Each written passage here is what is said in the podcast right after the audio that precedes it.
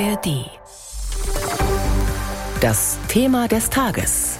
Ein Podcast von BR24. Fußball-Bundesliga. Das hieß in den vergangenen Wochen oft, ein Spiel kann deutlich länger dauern als 90 Minuten. Der Grund? Fanproteste im ganzen Land und zwar gegen den Einstieg eines Investors in der deutschen Fußballliga.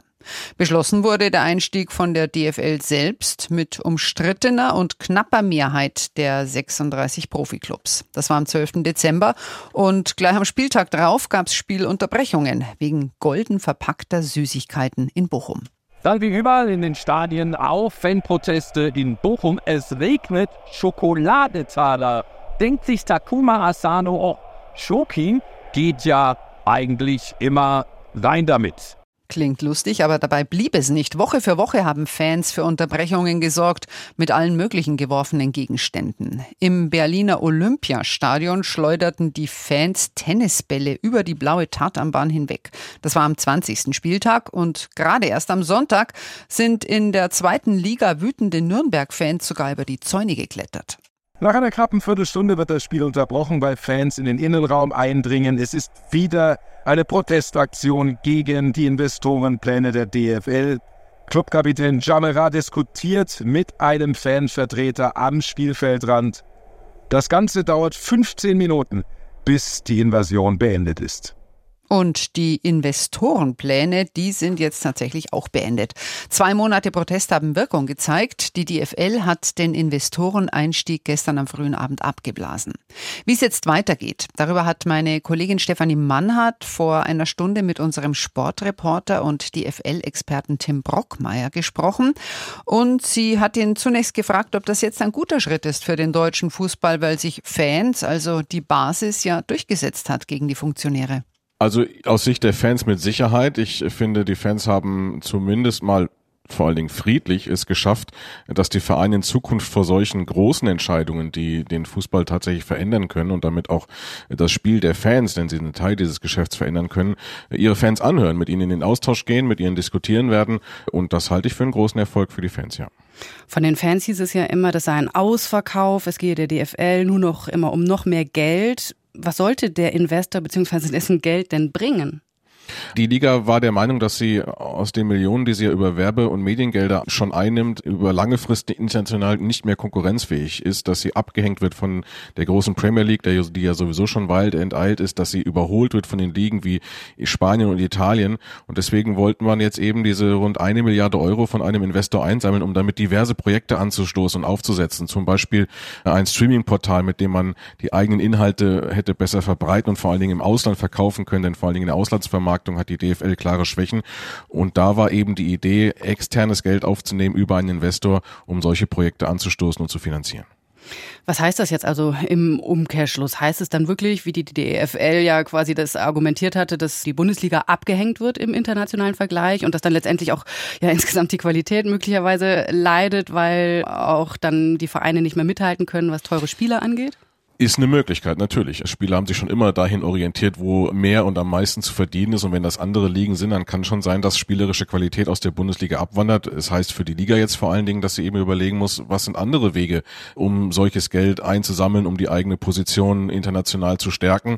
Zum Beispiel an anderer Stelle weniger Geld ausgeben für, ich sag jetzt mal, Spielerberater oder eben vielleicht auch über eine Bank Geld aufzunehmen. Also es gibt ja auch mehrere andere Möglichkeiten, als über einen Investor Geld aufzutreiben und das eigene Geschäft dann für alle attraktiver zu machen.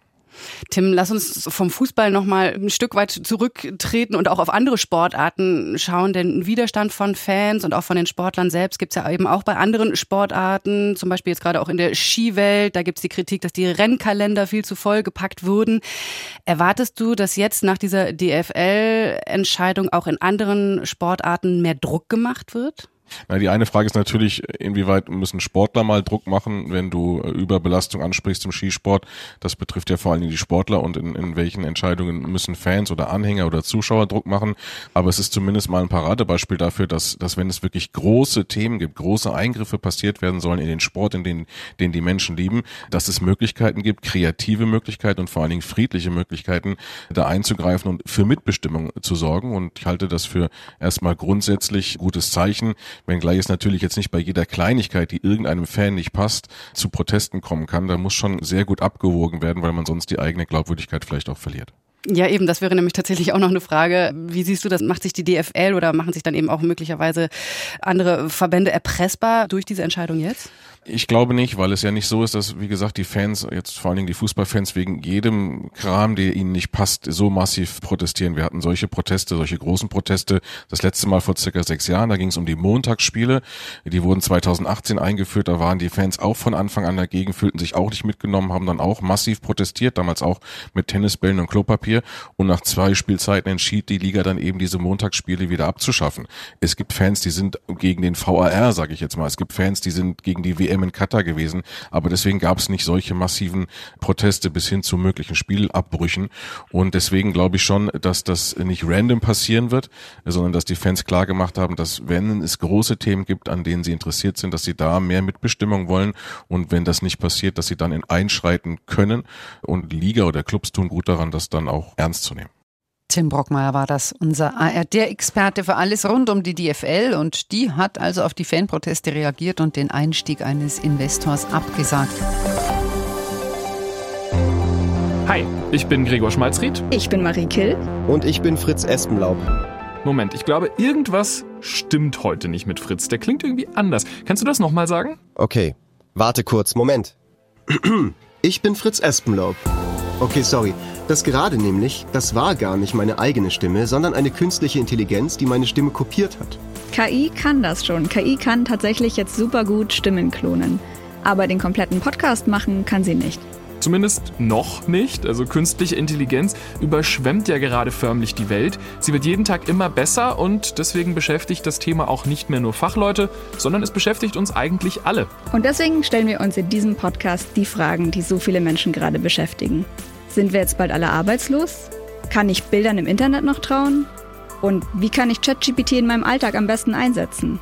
Und wann muss ich diesen Podcast nicht mehr selber aufnehmen, sondern kann einfach meinen KI-Klon hinschicken? Fritz, die Frage, die stellen wir erstmal hinten an, okay? Okay, na gut. Aber sie steht auf der Liste. Der KI-Podcast. Jede Woche in der ARD Audiothek und überall, wo es Podcasts gibt.